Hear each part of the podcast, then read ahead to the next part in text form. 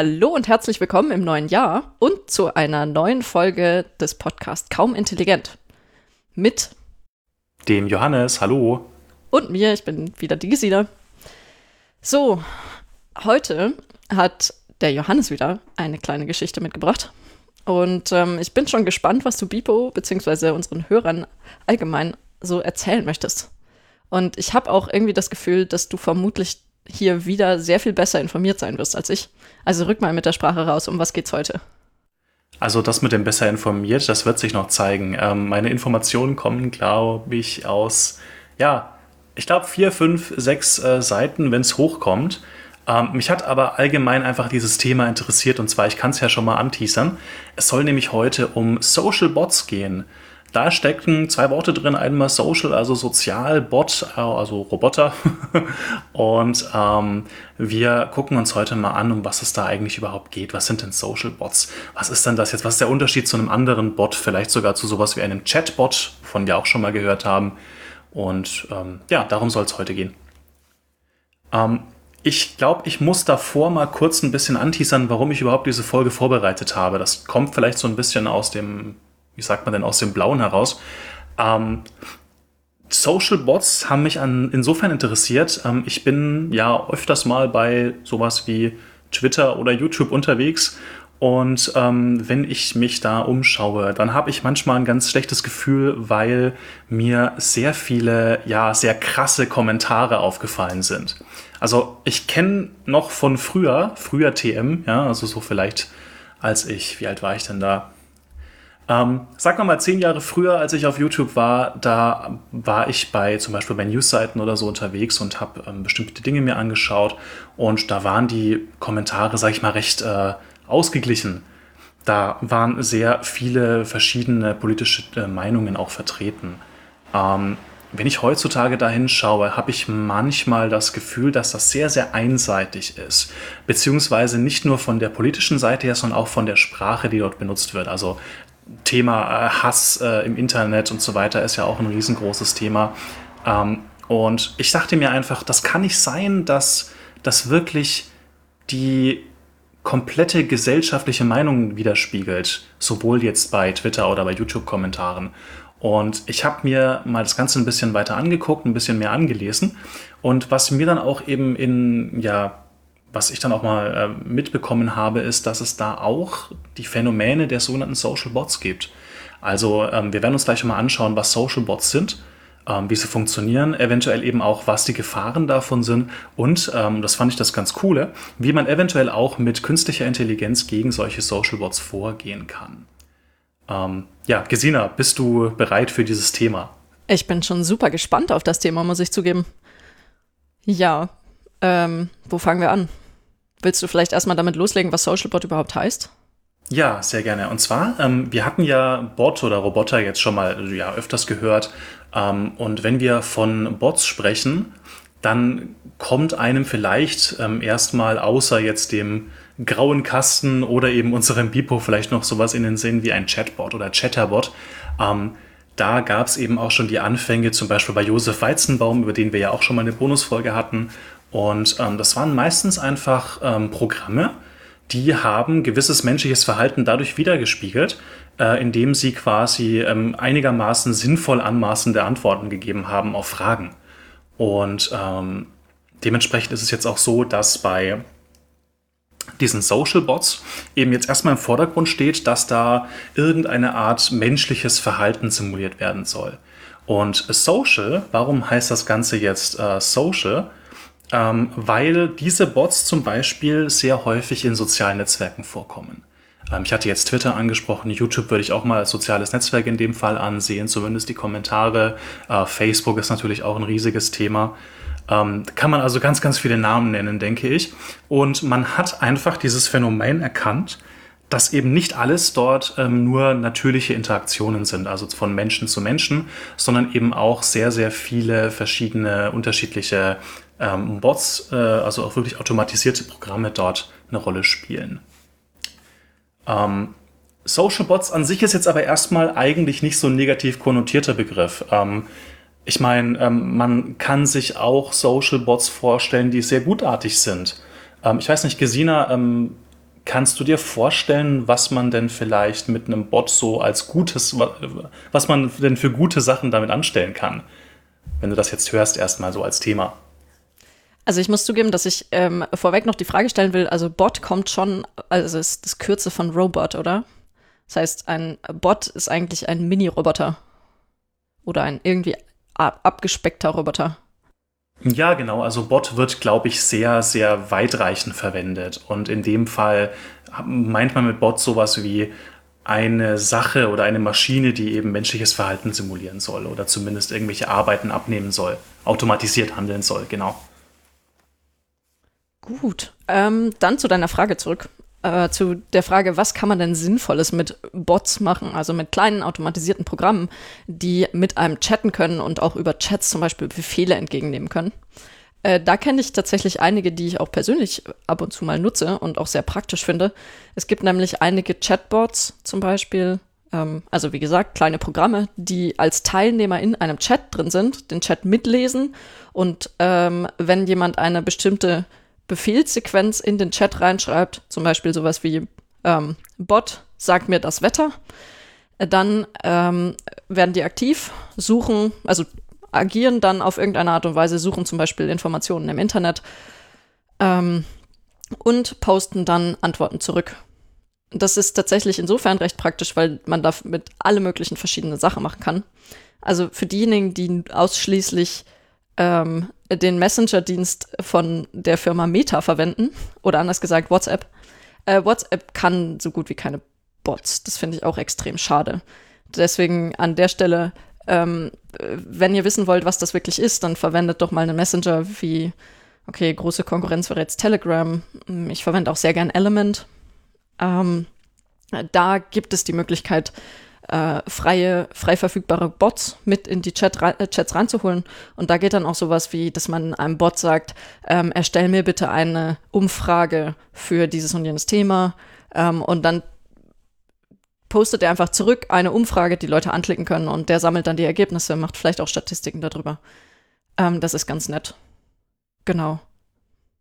Oder auch der Tagesschau-Bot fällt mir gerade noch auf. Ähm, in Telegram gibt es zum Beispiel einen Kurzkanal, also einen Kanal, in dem Tagesschau-Nachrichten äh, gepostet werden. Und da kann man antworten mit bestimmten Ant also wenn man bestimmte Sequ also, äh, Zeichen antwortet, dann ähm, kriegt man von einem Bot zurückgemeldet irgendwelche interessanten Informationen. Das war nämlich genau ein ganz, guter, äh, ganz gutes Stichwort. Bei Telegram ähm, gibt es tatsächlich ja auch äh, die Möglichkeiten, Bots zu bauen. Ich kann mich noch erinnern, da gab es diesen Channel, das nannte sich der Botfather. Da haben sie so ein kleines äh, Wortspiel, mhm. äh, Wortspiel draus gemacht. Und das war quasi der Kanal, mit dem man diese ganzen Bots dann starten konnte oder einrichten konnte. Und ich kann mich erinnern, ich habe auch mal probiert, ähm, da einen Bot zu bauen. Und das ist super mächtig, was man damit machen kann. Also man kann da wirklich mit einer sogenannten API, Application Programming Interface, quasi reingehen und kann direkt mit einem Python-Code oder mit einem, mit einem kleinen Skript oder so Sachen starten. Also da gibt es super viele Möglichkeiten. Aber richtig, genau. Also gutartige Bots, ich glaube, da findet man viele Dinge. Ähm, ich habe mir jetzt noch ein paar Sachen aufgeschrieben hier. Ähm, Umrechnen von Währungen finde ich ganz interessant. Äh, es gibt bei Reddit zum Beispiel oftmals in bestimmten äh, Subreddits, äh, wenn du einen Kommentar verfasst und da ist irgendeine Art von Währung drinnen, dann heißt es gleich sowas wie, keine Ahnung, ähm, in äh, Yen wären das so und so viel äh, Yen gewesen oder äh, von Euro in D-Mark oder in Ostmark umrechnen da gibt es so diesen Känguru-Bot zum Beispiel. Das ist auch immer ganz nice. Also genau, Umrechnen von Währungen. Das Coole ist dort eben, dass die auch nicht einfach mit einem speziellen Kommando oder so laufen, sondern die fangen einfach Keywords auf. Das ist gleich noch ein ganz wichtiger Punkt. Also man kann was schreiben und dann kommt eben sowas vor wie eine Währung. Die kann man ja normalerweise recht gut erkennen an einem Euro, was dahinter steht, oder einfach nur einer Zahl quasi, die im Kontext dann einfach eine Währung ist. Ähm, an sich mit Bots habe ich mir jetzt auch noch zum Beispiel aufgeschrieben, das Akkumulieren von Informationen. Also dieses ganz typische, was du auch schon genannt hattest, äh, wenn ich News oder so herausfinden möchte oder wenn ich einfach immer up-to-date bleiben will, dann könnte ich zum Beispiel einfach einen Bot abonnieren, ähm, der mir täglich dann die 100 Sekunden Tagesschau oder so bietet. Genau. Andersrum gibt es auch interessante äh, Möglichkeiten, über Bots Sachen zu steuern, weil es ist nicht effektiv nichts anderes als Ähm, wenn ich einen Bot in einem Chatraum habe, dann ist das effektiv ein Bedienpanel. Und ähm, wenn der Bot jetzt zum Beispiel sowas kann, wie in meiner Heimautomatisierung das Licht anmachen äh, und dafür auch eine Befehlsequenz kennt, dann kann ich auch über meinen Chat dem Bot sagen, mach das Licht an oder mach es aus oder ähm, sag mir, wie viele Lichter an sind. Noch ein paar Anwendungsmöglichkeiten. Und andersrum kann man natürlich auch ähm, den Bot von selber aktiv werden lassen. Das ähm, wäre, also bei den Tagesschau-Nachrichten wäre das, dass der Bot eben abruft, wenn es neue Nachrichten gibt. Äh, oder wenn ich auch wieder Thema Heimautomatisierung, ähm, zum Beispiel einen gemütlichen Hackspace, also ein, einfach ein Vereinsheim habe und da äh, eine Heimautomatisierung habe, die mir meldet, wenn jemand ähm, anwesend ist, also wenn die Türe aufgesperrt ist, dann kann ich auch einen Bot einrichten, der jedes, der ab und zu mal nachschaut, ist inzwischen jemand anwesend, also ist die Türe inzwischen aufgesperrt und wenn sich dieser Zustand ändert, dann in den Chat reinschreibt. Das finde ich auch tatsächlich recht praktisch. Also es gibt, äh, es ist effektiv, weiß ich nicht, ich würde es wirklich wie ein Bedienpanel sehen mit einem, mit einer Textausgabe. Ja. Ja, genau. Also ähm, ich glaube, man kann es wirklich schön zusammenfassen mit dem, mit dem Überpunkt, dass man quasi wie kleine Helferchen hat, die im Internet unterwegs sind, beziehungsweise in einem Netzwerk und dann eben bestimmte Aufgaben erledigen. Jetzt haben wir gerade schon mal die Good Guys quasi besprochen. Jetzt gehen wir mal Richtung Bad Guys und ich glaube, das ist auch ein ja, sehr spannendes Feld. Ähm, ich habe mir mal ein bisschen angeschaut, ähm, wie man denn diese Bad Guys ähm, kategorisieren kann, beziehungsweise ja, was dann eben das Problematische ist an diesen äh, ja, eher bösartigen Bots. Ähm, die Bundeszentrale für politische Bildung hat in dem Fall drei Kategorien rausgebracht, also die haben sich auch schon mit diesem Thema beschäftigt. Und ähm, ich nenne die jetzt einfach mal und dann können wir mal kurz drüber sprechen. Ähm, ich habe auch die Webseite, wo ich das her habe, nochmal in die Show Notes dann gepackt. Und zwar haben wir einmal die sogenannten Überlaster. Ähm, die Überlaster sind quasi einfach Programme, die den einzigen Sinn haben, zum Beispiel in sozialen Netzwerken, ich gehe jetzt mal wieder auf das Beispiel ein, ähm, ja, Dinge zu überlasten. Also zum Beispiel entweder Server zu überlasten, also wirklich so viel einfach zu tweeten, zu posten, ähm, dass bestimmte Funktionen nicht mehr funktionieren. Ja, Funktionen nicht mehr funktionieren, genau. Dass bestimmte Programme nicht mehr funktionieren. ähm, ich stelle mir äh, gerade vor, welche, welche Nachricht, wenn, also wenn du so einen Bot schreiben würdest, welche Nachricht würde er dann die ganze Zeit an den Server senden und in den Chat reinposten? Einfach nur ich Hallo? Glaub, es, nee, ich glaube, es würden einfach Hallo? ganz, ganz viele Katzenbilder sein oder so. Sehr gut. So ein, weiß ich nicht, so ein 23 äh, Megapixel Katzenfoto einfach alle 0,2 Sekunden hochgeladen oder so. ja, warum nicht? Bin ich voll dabei. Man muss doch die Katzen auch in guter Auflösung sehen, natürlich. Ja. Okay, ähm, Entschuldigung, wir wollen keine Leute auf blödsinnige Gedanken bringen. Nee, nee, bitte macht das nicht, aber ihr könnt mir gerne trotzdem Katzenbilder schicken. Ihr kennt doch unsere E-Mail-Adresse. Aber nicht zu viele gleichzeitig. Nee, bitte nicht und auch nicht so viel Megabyte. Denn genau. Serverüberlastung, was heißt das? ähm, was du schon gesagt hast, da funktioniert einfach nichts mehr, weil äh, genauso wie ein Postbote Sachen ausbringen muss und der Briefkasten, den, äh, der Briefkasten, da müssen genügend Briefe reinpassen, bis man kommt und die abholt. Ähm, äh, genauso sollte man vielleicht auch nicht einen Server mit zu vielen Sachen, in dem Fall Briefen, bewerfen. Seien es nur auch hübsche Katzenbilder. Ja, oder man denkt zum Beispiel an äh, den ersten Film bei Harry Potter ähm, als die Briefe ankommen für Hogwarts, da gab es dann irgendwann auch eine sogenannte Denial of Service Attacke. Ach ja, so habe ich das DOS -Attacke. Weil einfach so viele Briefe ankamen, dass die bösen, bösen Dursleys dann auch ähm, ja nichts mehr machen konnten, dass Harry den Brief lesen konnte. Sehr das schön. ist vielleicht eine gute Analogie in dem Fall. Aber das sind auch keine Bots, das sind echte Eulen und echte Briefe, also alles cool. Ähm, es gibt noch ein paar andere Geschichten hier bei Überlastern. Und zwar, natürlich kann man eben auch ähm, jetzt nicht nur die Systeme lahmlegen, man könnte auch einfach ähm, ja, den gesamten Feed quasi dadurch lahmlegen, dass einfach so viele unnötige Informationen ankommen, dass es einfach für Endnutzer nicht mehr zu gebrauchen ist. Ja? Also ich meine, ich lese jetzt in der Timeline bei Twitter und möchte mich irgendwie informieren über, ach, was weiß ich, irgendein bestimmtes Thema. Vielleicht gab es mal wieder irgendeinen Skandal oder so im Bundestag. Und äh, plötzlich kommen Überlaster und senden halt einfach unter einem bestimmten Hashtag, also zu einem bestimmten Thema, ähm, ganz viele unnötige Elemente, ganz viele unnötige Tweets. Ähm, ist natürlich auch eine Form der Überlastung und jetzt nicht nur aufgrund der Systeme, sondern eben auch aufgrund der nicht mehr Nutzbarkeit, weil einfach so viele unnötige Informationen in der Timeline drin sind. Genau. Ich finde zum Beispiel eine unnötige Information. Wow, gefällt mir. Ja. Das stelle ich mir gerade unter unnötiger Information vor. Ja, genau. Und das ist noch die harmlose Variante. Also und das könnte dann, genau. Also jetzt mal Frage, also das ist ja quasi, also ist ja sehr nah miteinander verwandt, so eine DOS-Attacke und ähm, na, äh, effektiv so eine Verwas Verwässerung der Informationen, die am Ende ähm, der Endnutzer kriegen kann. Nur das eine ja. attackiert den Server direkt und das andere attackiert den Endnutzer bzw. dessen Aufnahmefähigkeit. Ganz genau, richtig. Also da ist immer so die Frage quasi, sind wir jetzt, auf, auf welchem OSI-Layer sind wir, wenn man mal jetzt IT-technisch spricht? Also sind wir auf dem Systemlayer, ähm, legen wir Systeme lahm oder legen wir Gehirne von Menschen lahm? So kann man es vielleicht auch ein bisschen ausdrücken. Also das ist immer die Frage, was überlastet wird, genau. Das solltest du Bipo nicht zu laut sagen, dass er in der Lage wäre, mit bestimmten kleinen ähm, winzigen Zugängen zu Chat-Möglichkeiten oder ähm, äh, zu zum Beispiel Twitter auf einmal Gehirne lahmzulegen. Ach, Bipo ist doch mein Lieblingsbösartiger Bot. Das ist alles gut. hey, Bipo kann ganz schön viel, ja, der kann sich sogar selber bewegen. Den würde ich schon als Roboter bezeichnen. Das stimmt, ja. Das ist nicht nur Social Bot, das ist auch ähm, Real Bot, Real Life Bot, ja, schwierig zu auszudrücken. Na, das mit dem Social muss er eh noch ein bisschen üben. Ja, das stimmt. Ach, Aber was ist denn jetzt die, die, die, die, dritte Art? Also wir hatten jetzt den Server überlassen, den Nutzer überlassen und was kann man noch Bösartiges machen? Ja, ähm, wir waren tatsächlich noch beim ersten. Da gab es nämlich diese zwei Unterschiede bei, bei den Überlastern. Ähm, ah, okay. Es gibt noch einen zweiten und einen dritten Punkt und zwar habe ich mir noch den Trendsetter aufgeschrieben. Äh, Trendsetter, da sind wir jetzt wirklich und man sieht schon, das ist sehr, sehr zentriert heute bei, äh, auf Twitter.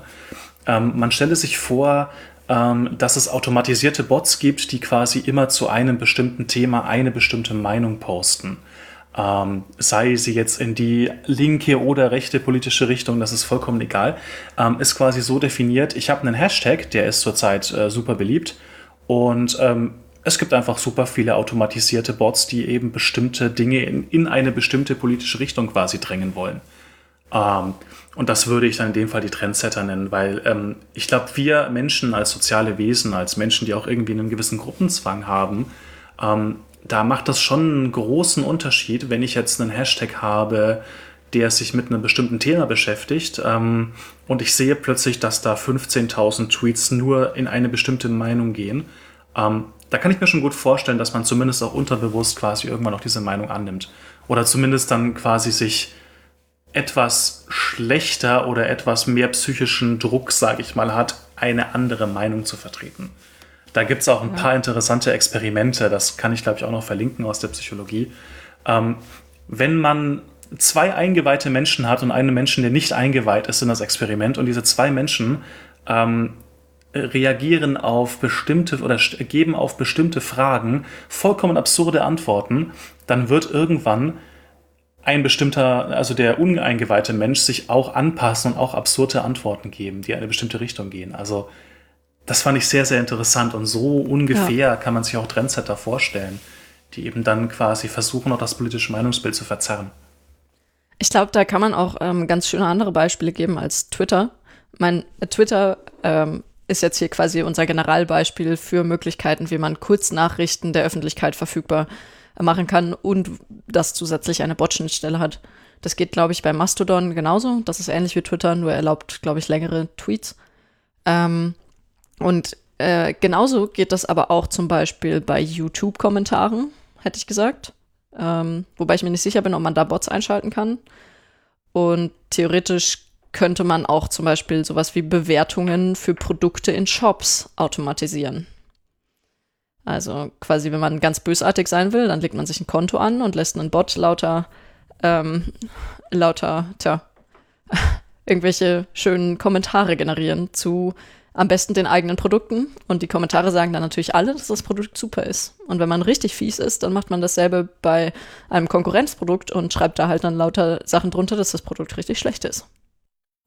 Ja, und das ist tatsächlich auch ähm, Realität. Also das wird auch so gehandhabt in vielen Bereichen. Bei sehr großen Online-Versandhändlern, ich möchte keine Namen nennen, soll es auch durchaus vorkommen, dass, es, äh, dass äh, die einfach ihre, ähm, ihren Marketplace nicht mehr sauber kurieren und deswegen solche Kommentare es mit allergrößter Leichtigkeit unter die verschiedensten Produkte schaffen, weil der äh, Shop-Anbieter auf sowas nicht mehr achtet. Genau. Also deswegen, äh, äh, also ich weiß nicht, wie oft ihr schon mal Kommentare unter Produkten gelesen habt, aber bei mir, wenn ich mich zwischen zwei Produkten entscheiden muss ähm, oder wissen will, ob ein Produkt wirklich was taugt, dann lese ich mir im Normalfall tatsächlich auch ein paar von den Kommentaren durch und gucke mir, was sind so die, die besten und was sind die schlechtesten Kommentare ähm, damit ich eine grobe Einschätzung habe, was könnten denn Macken von dem Produkt sein und was könnten besondere Vorteile sein. Und das hilft auch, also mir zumindest hilft das oft. Ähm, und zwar egal, bei welchem Versandhandel ich bin. Ich meine, wenn ich das in einem Laden mache, dann frage ich halt diejenigen, die ich mitgenommen habe zum Einkaufen oder frage den Verkäufer. Ähm, genau, das heißt, so die, diesen Effekt hat man inzwischen mit Kommentaren, dass man halt wirklich so gefühlt persönlich sich die Meinung einer Person anhört und dann versucht, sich anhand dessen ein besseres Bild zu schaffen. Und wie gut man das dann am Ende ähm, beeinflussen kann, das ist dann hoffentlich jedem klar, dass man da, ähm, wenn man einigermaßen gute, äh, also gut da drin ist, Bewertungen zu verfassen, ähm, da auch ziemlich Produktqualität verfälschen kann. Ja, absolut. Und ich glaube auch in die gleiche Kerbe schlägt einfach dieses allgemeine Phänomen, ähm, dass man bestimmte Dinge im Internet einfach teilweise ja ohne zu hinterfragen glaubt. Beziehungsweise es gibt auch Menschen, die quasi immer noch wahrscheinlich denken, wenn es im Internet drin steht, ist es quasi wie ein Buch, was irgendwie peer-reviewed wurde. Ähm, das muss ja wahr sein. Und ähm, ich bin da auch ein sehr großer Verfechter davon, dass man eben auch mal guckt, dass man so ein bisschen ausbricht aus diesen typischen hey, ich gucke mir alles im Internet an oder alles, was im Internet steht, ist wahr. Ähm, und auch mal einfach rausgeht und mal wieder lernt, mit echten Menschen zu diskutieren. Dann kriegt man wahrscheinlich auch sehr viele andere Antworten. Ja? Also, also das geht eben in bestimmte Richtungen dann auch. Ich meine, dieses ähm, kritische Lesen von irgendwelchen Sachen, ich muss zugeben, ich, äh, das ist anstrengend. Es ist viel einfacher, Wikipedia zu lesen und das einfach zu glauben. Weil man sagt, das ist eine Mehrheitsmeinung, das wird schon passen. Das haben so viele Leute gereviewt. Ähm, äh, es ist schwieriger, wenn man jedes Mal, wenn man irgendwas liest, im Hinterkopf behalten muss, das hat irgendeine Person mit irgendeinem Hintergrund geschrieben und diese Person hat vielleicht gewisse Eigen verfolgt gewisse Eigeninteressen oder hat einfach einen bestimmten Blickwinkel auf das Thema und ich muss das jetzt für mich irgendwie anders unter Umständen einordnen. Das ist äh, anstrengend. Ja, eben, da steckt immer so ein bisschen auch diese soziale oder dieser, ja, psychologische Widerstand dahinter, sage ich mal. Und das ist halt auch immer die Frage, quasi, wie man damit umgeht. Aber es ist am Ende einfach reine Faulheit. Ich glaube, wir sind uns einig, dass man durchaus eigentlich alle, vor allem alles, was Menschen verfasst haben, am Ende kritisch lesen sollte. Gehe ich mal stark von aus, ja. Richtig. Und die Debugging-Logs auch. Richtig, genau. Aber wir verfangen uns mal nicht in solchen Themen, sondern gehen noch mal weiter. Wir haben noch eine dritte Kategorie bei Bots. Ähm, habe ich jetzt einfach mal, oder beziehungsweise hat das äh, die Bundeszentrale für politische Bildung ähm, Autotrolle genannt. Ja, und Trolle, ähm, das hat man vielleicht schon mal gehört. Da sind wir jetzt nicht in diesem ganzen Herr der Ringe-Thema, wobei ich glaube, da gab es gar keine Trolle. Ich glaube nicht. Ich weiß es gar Zumindest nicht. nichts, was als Troll übersetzt wurde. Richtig, genau. nee, Autotrolle sind tatsächlich, ähm, also Trolle an sich sind quasi, können Menschen sein im Internet, die quasi einfach nur, ja, entweder Schaden oder einfach Schabernack treiben wollen im Internet. Ja. Und Autotrolle, na, das sind automatisierte Trolle, also unsere bösartigen Social Bots, ähm, kann man sich so vorstellen, es wird zu einem bestimmten Thema eine Meinung geäußert von einem Menschen. Dann kommt der Autotroll, weil da irgendein Stichwort gefallen ist, zum Beispiel äh, Bündnis 90 Die Grünen, jetzt mal als kleines Beispiel. Und dann kommt der Autotroll und sagt, ähm, die Grünen sind doch schon, sind doch richtig schlecht.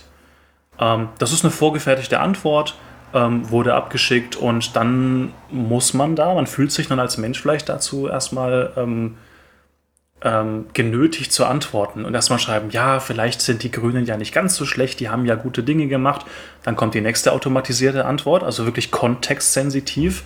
Äh, ja, ähm, aber sie haben ja auch das und das verkackt. Jetzt mal ganz blöd gesagt. Und man merkt schon, man wird so reingezogen in eine Diskussion, die man eigentlich gar nicht führen möchte weil das eh zu nichts bringen wird. Und ähm, wer jetzt auf dieser Seite recht hat, ja, es steht jetzt außer Frage, denke ich. Aber ähm, die Sache ist halt, man wird abgelenkt. Und ähm, das ist genau der Punkt bei Autotrollen. Es soll eben versucht werden, einfach so eine sinnlose Diskussion zu starten. und ähm, ja, dadurch eben von einem anderen Thema, vielleicht von auch von einem sehr wichtigen Thema abzulenken. Und das Trolle gab es doch in Herr der Ringe. Verdammt. Ah, hast du nachgeschaut? Ja, ist klar, okay, gut. Jetzt haben wir uns geoutet wieder als nicht so krasse Nerds, ne? Wobei ah. im eigentlichen Herr der Ringe, glaube ich, Trolle selber gar nicht so krass vorkamen, sondern im Hobbit hast du mehr Trolle. Ja. Das werden wir nochmal nachlesen und nachreichen. oh nein, nochmal alle lesen. da müssen wir jetzt durch. gut, gut. Aber das heißt, wir haben jetzt, ähm, wir haben jetzt Trollbots. Wir haben Bots, die einfach versuchen, gewisse, also Trollbots versuchen effektiv deinen Trend zu verwirren. Äh, dann gibt es die Trendsetter, die versuchen, deinen Trend in eine bestimmte Richtung zu schubsen. Und dann gibt es noch ähm, die DOS-Attacken, die einfach nur versuchen, dafür zu sorgen, dass du nicht mehr, äh, dass bestimmte Informations, äh, äh, Informationsquellen nicht mehr handlungsfähig sind. Sei es, weil die Server kaputt sind oder weil ähm, die Endnutzer die Informationen nicht mehr aufnehmen können. Ganz genau, richtig. Ja, das kann man jetzt quasi mal so grob als diese Kategorien ansehen, die es gibt. Ähm, und ich denke mal, jetzt können wir mal in eine Richtung gehen, uns zu fragen, wie funktioniert überhaupt Social Bots? Also, ähm, was ist jetzt der Hintergrund? Warum funktionieren die oder was braucht man da für Technologien? Und ich kann euch so viel sagen, es ist gar nicht mal so schwer, so einen Bot sich zu basteln. Beziehungsweise es gibt sogar regelrechte, ja, ähm, das Wort ist schon vorhin mal gefallen, sogenannte Marketplaces, wo ich quasi mir einfach einen Bot besorgen kann auch einen wirklich sehr, sehr komplexen Bot. Ähm, das fand ich sehr beunruhigend. Aber ja, also da scheint es wirklich einen Markt zu geben dafür. Du meinst um, jetzt einen Evil-Bot, also einen bösartigen Bot? Oder mhm. meinst du einfach ganz normale Bots? Weil ganz normale Bots, das ist ja wirklich ähm, quasi, pro, also wirklich einfaches Programmieren im Idealfall. Und jetzt auch an sich nichts verwerflich ist. Also ich meine, nur weil man mit Computercode Viren schreiben kann, heißt das noch nicht, dass jedes Programm und jedes Betriebssystem auf einmal deswegen schlecht ist. Ja, nee, genau. Ich meinte eher die bösartigen Bots, aber ich denke, man kann sich auch ähm, ja, andere Bots, natürlich auch gutartige Bots irgendwo besorgen. Okay, Klar. also es gibt quasi so, wie es Bombenbauanleitungen im Internet gibt, gibt es auch bösartige Botbauanleitungen. Uh, Richtig, oder sogar fertig geschippte Bots. Also du kannst dir einfach sagen, hey, ich brauche einen Bot, damit ich das und das beeinflussen kann. Jo, kein Problem. Ab in den Einkaufswagen. Also das geht tatsächlich auch. Wow. Ähm, wenn man ein bisschen äh, programmiertechnisch versiert ist, dann braucht man meistens sowas gar nicht, denn äh, häufig ist es eben so, dass soziale Netzwerke eine Programmierstelle, eine sogenannte API, hatte ich vorhin schon mal gesagt, zur Verfügung stellen. Ähm, wenn ich es jetzt richtig übersetze, API, Application Programming Interface müsste das sein, ich glaube schon. Mhm. Ähm, wo es wirklich eine so funktioniert. Ähm, man hat eine Schnittstelle, man kann also quasi zum Beispiel durch Code sich mit, der, mit dem System verbinden und kann sagen, ich möchte jetzt um die und die Uhrzeit einen Tweet absetzen mit dem und der, mit der und der Information. Oder ich möchte ein Bild hochladen. Ja, und das kann man natürlich dann, wenn man programmiert, ähm, kann man das Ganze auch automatisieren. Und über solche APIs lassen sich jetzt Bots starten. Man kann sie eben auch steuern. Also die sind dann quasi draußen in der Wildnis und ähm, lassen sich dann dementsprechend auch steuern. Wie gesagt, zum Beispiel einfach zeitgesteuert oder ähm, ja, je nachdem, was sie eben für Info äh, was sie eben für Funktionen erfüllen. Ich glaube, was gerade so ein bisschen verloren geht, wo wohnen Bots eigentlich? Weil du jetzt gemeint hast, sie sind dann out in the wild. Aber ein Bot hat ja eigentlich immer ein Zuhause, also ein Computer, auf dem dieses kleine Programm läuft und ähm, zum Beispiel Zeitpunkte abwartet, Ereignisse abwartet ähm, oder tatsächlich einfach den Chat mitliest, um Befehle abzuwarten. Genau, richtig. Ich glaube, das ist ein guter Punkt. Also äh, Bots sind nicht draußen in dieser Welt meistens, ja. Also sie, sie bewegen sich nicht auf den Servern von diesen Netzwerken. Ähm, was da meistens läuft, genau wie du es gerade schon gesagt hattest. Ne? Also ich habe zu Hause einen Server, äh, beziehungsweise ich habe zu Hause einen Computer, der verbindet sich mit dieser Schnittstelle und ich kann zum Beispiel so eine Art Zeitplan einrichten und sagen, alles klar, um 15.30 Uhr soll bitte das und das rausgeschickt werden. Vielleicht noch mit einem Bild dran entweder das zeitgesteuert oder eben wirklich kontextsensitiv. Man kann eben durch diese API meistens auch die Zeitleisten, die Timelines ähm, zum Beispiel von bestimmten Hashtags überprüfen und kann dann eben zum Beispiel nach Schlüsselworten suchen und sobald so ein Schlüsselwort kommt, könnte man zum Beispiel einen Antwort-Tweet verfassen. Und mhm. das funktioniert entweder eben über den Heimrechner oder wenn man sich ein bisschen verschleiern möchte. Vielleicht möchte man ja nicht erkannt werden direkt oder man möchte nicht seine IP-Adresse äh, preisgeben. Oder man ähm, möchte das ganz oft und ganz viel machen. Richtig, genau. Dann könnte man zum Beispiel auch über einen VPN reingehen, also über ein privates Netzwerk, eine Art Verschleierungstaktik, damit nicht sofort eben klar ist, von welchem Netzwerk oder von welchem Rechner das gesendet wurde. Genau. Und die Rechner, also ich meine, die meisten ähm, werden vermutlich keinen Rechner bei sich zu Hause verwenden dafür, sondern äh, sich dafür einen Rechner anmieten, weil man im Normalfall für sowas lieber Server verwendet. Die haben eine feste IP-Adresse. Äh, da kümmert sich jemand anders darum, dass dieses Ding Strom kriegt und so. Die wohnen dann in einem Rechenzentrum und da hat man weniger ähm, Arbeit damit. Genau, richtig. Ja, also quasi relativ simpel. Ähm, interessant finde ich auch, ähm, um so eine Reichweite zu erhöhen von so einem Bot. Ich meine, wenn ich jetzt am Anfang bin bei Twitter, kennt man vielleicht, ähm, dann habe ich noch relativ wenige Sachen, äh, die ich wirklich sehe, weil ich mich, weil ich noch nicht so viele Follower habe, also Menschen, die ich quasi aktiv, mit denen ich mich aktiv verbunden habe oder noch nicht so viele Facebook-Freunde. Was Bots sehr gerne machen ist, sie folgen einfach zufällig anderen Profilen, um die Reichweite zu erhöhen. Es kann also sehr gut sein, wenn ihr irgendwann mal seht, jo, da gibt es jetzt eine neue Freundschaftsanfrage von Peter XY oder so, dann ähm, kann es entweder sein, dass ihr diese Person kennt natürlich, oder es könnte auch ein Bot sein. Das ist auch gar nicht mal so unwahrscheinlich. Ähm, funktioniert also recht häufig so, dass man eben einfach sagt, okay, ich schreibe jetzt mal zufällig Leuten eine Freundschaftsanfrage als Bot und dann hat man da eben auch mehr Reichweite. Und es kann dann eben passieren, dass dieser Bot dann auch, wenn man selber Sachen schreibt, dann dort auch auch automatisch antwortet. Ähm, was ich sehr interessant fand, ist, ähm, diese Bots, die basieren gar nicht mal so sehr oder nur sehr vage auf dieser KI, die wir jetzt mittlerweile schon in ein paar Folgen beleuchtet haben. Also man muss sich da nicht vorstellen, dass da irgend so ein krasses neuronales Netz dahinter steckt. Äh, das kann, wie gesagt, entweder einfach nur eine Reaktion auf ein Schlüsselwort sein mit einer vorgefertigten Antwort oder es kann irgendeine Art von If-Else-Statement sein, also typischer Programmierkonzept. Äh, wenn das passiert, dann mache das oder dann schreibe das. Ähm, da steckt gar nicht mal so viel natürliche Sprachverarbeitung dahinter oder so. Braucht man meistens eben auch nicht. Ne? Ja, wenn man sich zum Beispiel irgendwie selber für die Heimautomatisierung einen Bot schreibt, äh, da kenne ich zum Beispiel eine Syntax immer, wenn die Zeile mit einem Ausrufezeichen anfängt, dann sagt der Bot, ah, okay, das ist jetzt bestimmt ein Befehl für mich. Und dann ist das erste Wort halt die Aktion, die er machen soll. Und die nächsten Worte sind dann Parameter, die dieser Aktion übergeben werden. Zum Beispiel, wenn der Parameter, äh, wenn die Aktion ist Licht, also man soll irgendwas mit dem Licht machen und dann kannst du als Parameter an oder aus übergeben. Und wenn man nicht genau schreibt, Ausrufezeichen Licht an oder Ausrufezeichen Licht aus, dann sagt der Bot, hä, was hast du gesagt? Ja, oder man gibt sich so richtig die Blöße und vergisst das Ausrufezeichen. Und dann schreibt man in einer ganz normalen Chat Licht an. Und das klingt ein bisschen doof dann für alle anderen. Tja, dann ist einem wohl ein Licht aufgegangen. Ja, wahrscheinlich. Hahaha. ja, also das heißt natürlich nicht, dass es nicht auch andere Bots gibt, die wirklich auch sehr komplexe KI benutzen. Also ähm, man kann sich das wirklich auch so vorstellen, man kann natürlich auch Chatbots schreiben, die ganze Konversationen führen. Ähm, es gibt auch sehr, sehr niederschwellige ähm, äh, Frameworks, also Toolboxes, die sich quasi nur damit beschäftigen, äh, Chatbots zu bauen, die man auch einfach ganz einfach trainieren kann. Also das geht wirklich in einem Drag-and-Drop-Verfahren. Ich kann mir bestimmte Bausteine benutzen und sagen, ich hätte gerne einen Bot, der auf, folgendes, äh, auf folgende Sprachteile reagiert.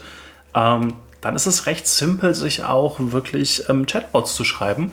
Und wenn man dann noch ein bisschen mit sich mit den Schnittstellen auseinandersetzt, dann kann man da auch recht gute Chatbots bauen. Also kann auch tatsächlich sein, dass dann diese Menschen auch total in das Licht geführt werden und man eine Konversation mit einem Bot hält und man weiß es einfach nicht. Geht alles. Ja. Ich meine, das kann seine positiven und seine negativen Seiten haben. Ich glaube, an der Stelle ist es auch ganz gut zu erwähnen, dass wir ähm, in den Folgen, die wir bisher hatten, ja schon mal einem Bot begegnet sind. Genau, richtig. Nämlich eben auch Eliza ähm, von Josef Weizenbaum, wo es eben auch, ja, erstmal was Gutes war. Ich meine, ähm, ja, jemand zu haben, mit dem man spricht, wenn man vielleicht ähm, ja, sich allein fühlt oder so, das kann ganz gut sein. Ähm, da kann es natürlich aber auch dann so sein, dass äh, der Erfinder Josef Weizenbaum dann tatsächlich sich so weit gedrängt fühlt, auch solche Ideen komplett äh, abzulehnen und dann auch wirklich zum Ketzer der Informatik und der KI zu werden. Ähm, kann man aber auch verstehen. Ich meine, das ist so dieses ganz typische Beispiel.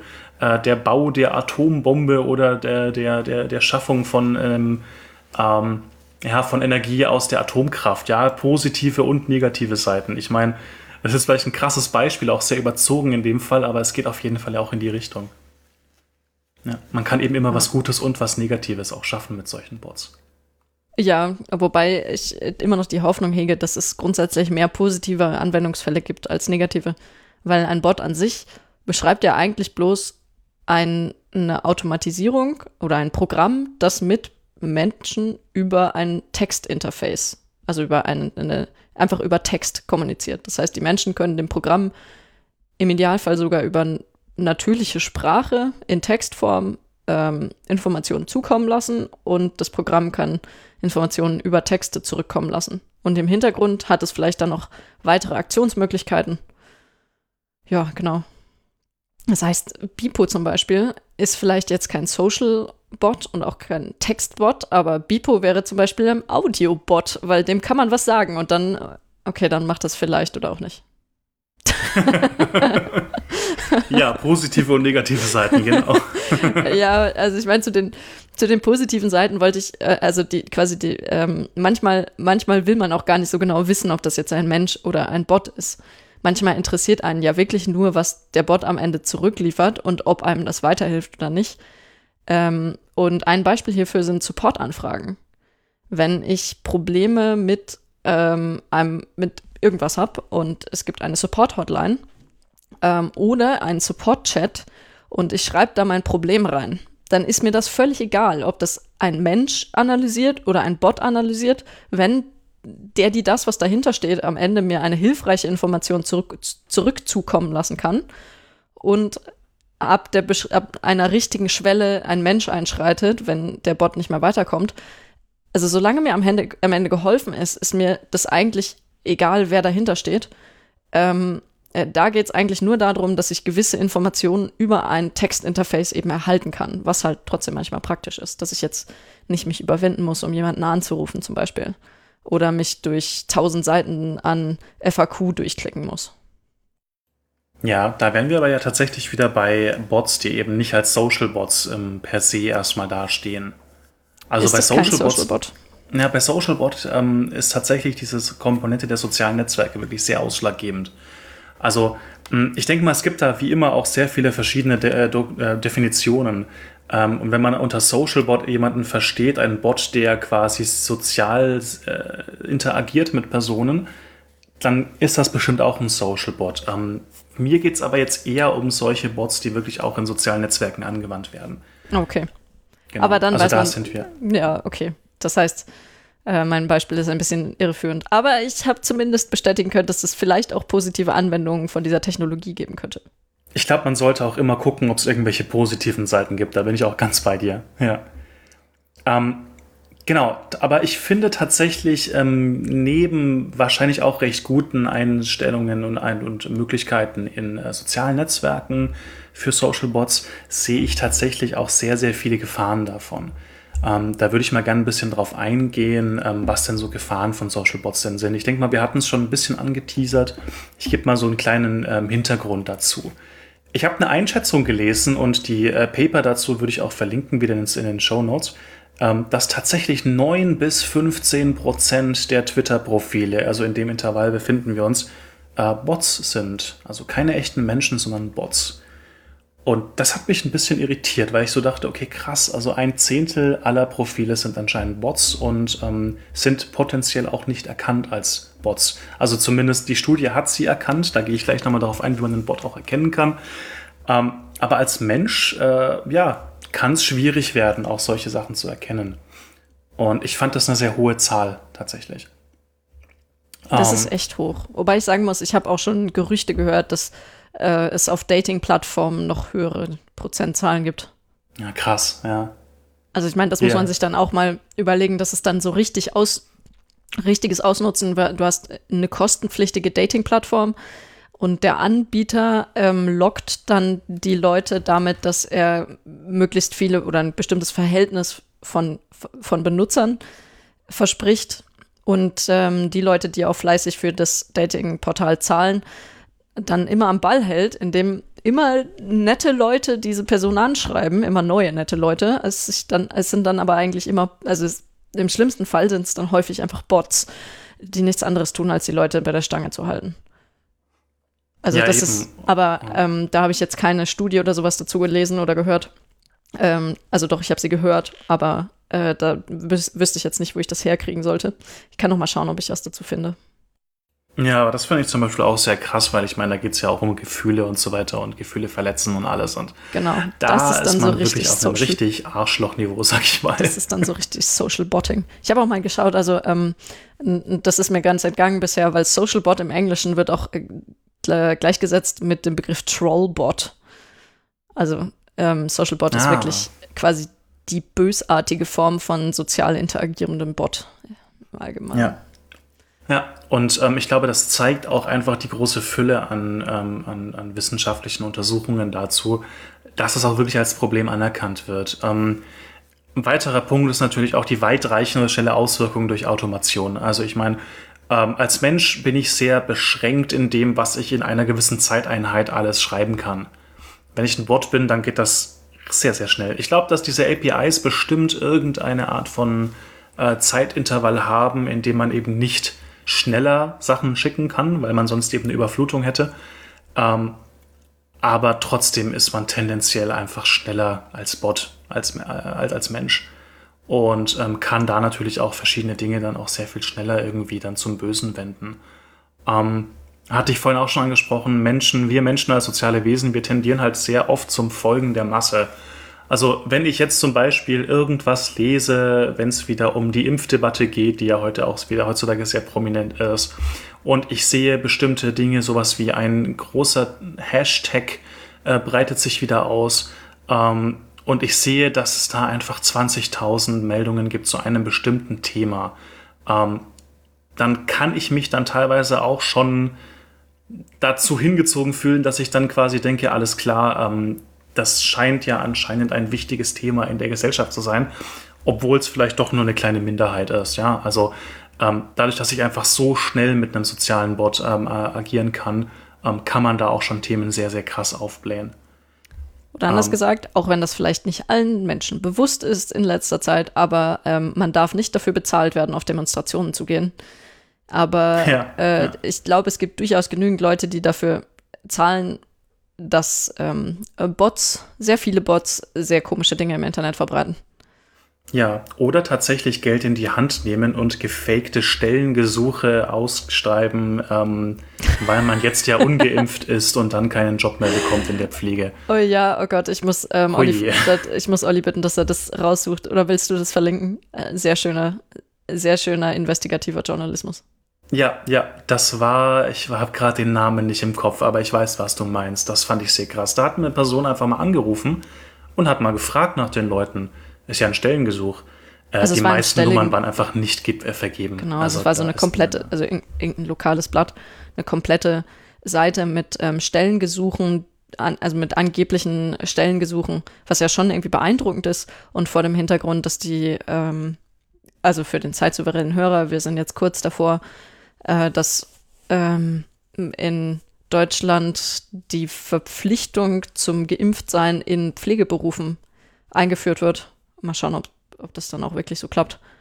Ähm, genau, und vor diesem Hintergrund gab es dann so eine komplette Seite mit Stellengesuchen in einer lokalen Zeitschrift, die im ersten, auf den ersten Blick natürlich beeindruckend gewirkt hat. Und dann, jetzt kommst du, Johannes. Ja, und dann wurde da mal angerufen und ähm, da gibt es meistens entweder eine Nummer oder ein Chiffre. Äh, bei den Anzeigen, wo wirklich eine Nummer war, also wirklich eine Person gesagt hat, naja, ich gebe mal meine Nummer raus, ähm, erstens muss man sagen, teilweise war es einfach dieselbe Nummer. Auch schon ein bisschen komisch. Andererseits ist es auch so, ähm, da hat sich niemand gemeldet. Oder nach langem Klingeln meldet, meldet sich eine Männerstimme und meint, ja, die Person ist gerade nicht da. Ähm, ist ein bisschen auffällig. Aber und ich finde das halt krass. Also, dass die Nummer 0123456789 nicht vergeben ist, das ist traurig. Ach, war das tatsächlich so? Da habe ja, ich dann gar nicht mehr weitergelesen. Ach, krass, ey. Da war Boah. wohl eine 0123456789 drin. Weh. Ja, ja. Aber die interessantere Frage, also ich meine, sehr interessanter Fall und so weiter und auch ähm, äh, zeitlich sehr aktuell und auch sehr verdeutlichend dafür, mit was für billigen Tricks man oft Eindruck schinden kann. Jetzt ist natürlich die interessante Frage, könnten Bots das auch so hinkriegen? Mit so simplen Mitteln am Ende. Also sowas, kann man sowas automatisieren? Vermutlich schon. Ähm, die Frage ist jetzt, ähm, ja, ich würde schon sagen, ja, aber mit ein paar Einschränkungen. Ähm, wir sind ja jetzt in einem sozialen Netzwerk.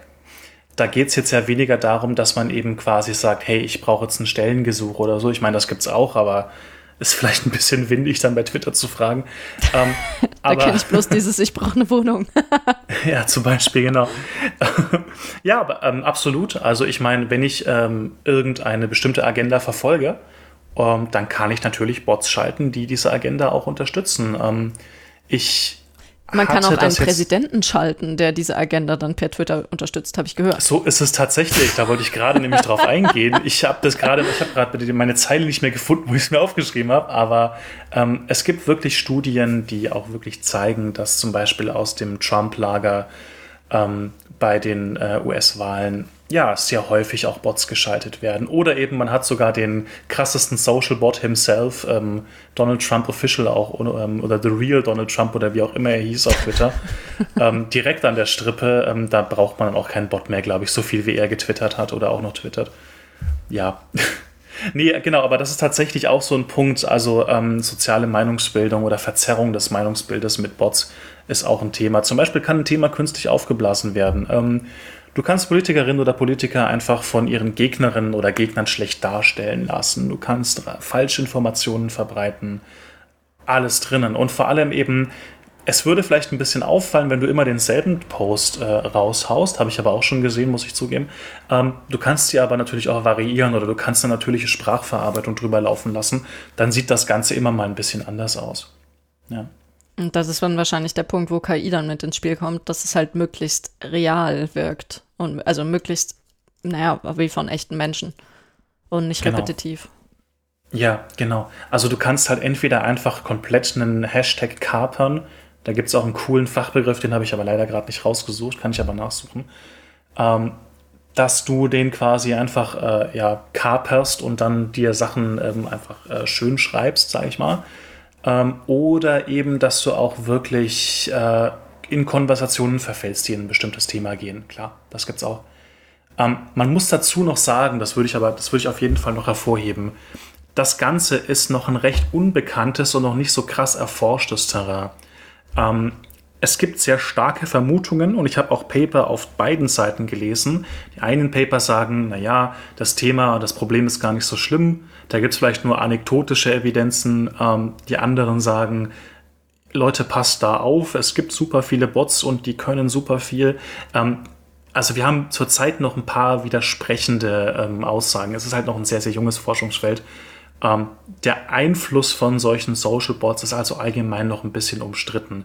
Ich persönlich finde aber tatsächlich mit den Dingen, mit denen ich auch schon in Berührung gekommen bin, es, ich habe schon Grund zur Sorge, muss ich gestehen. Also es ist so, äh, viele Dinge, die im Internet stehen, werden nicht von Menschen verfasst. Oder es wird von Menschen verfasst, aber es stecken nicht so viele Menschen dahinter, wie es den Anschein hat.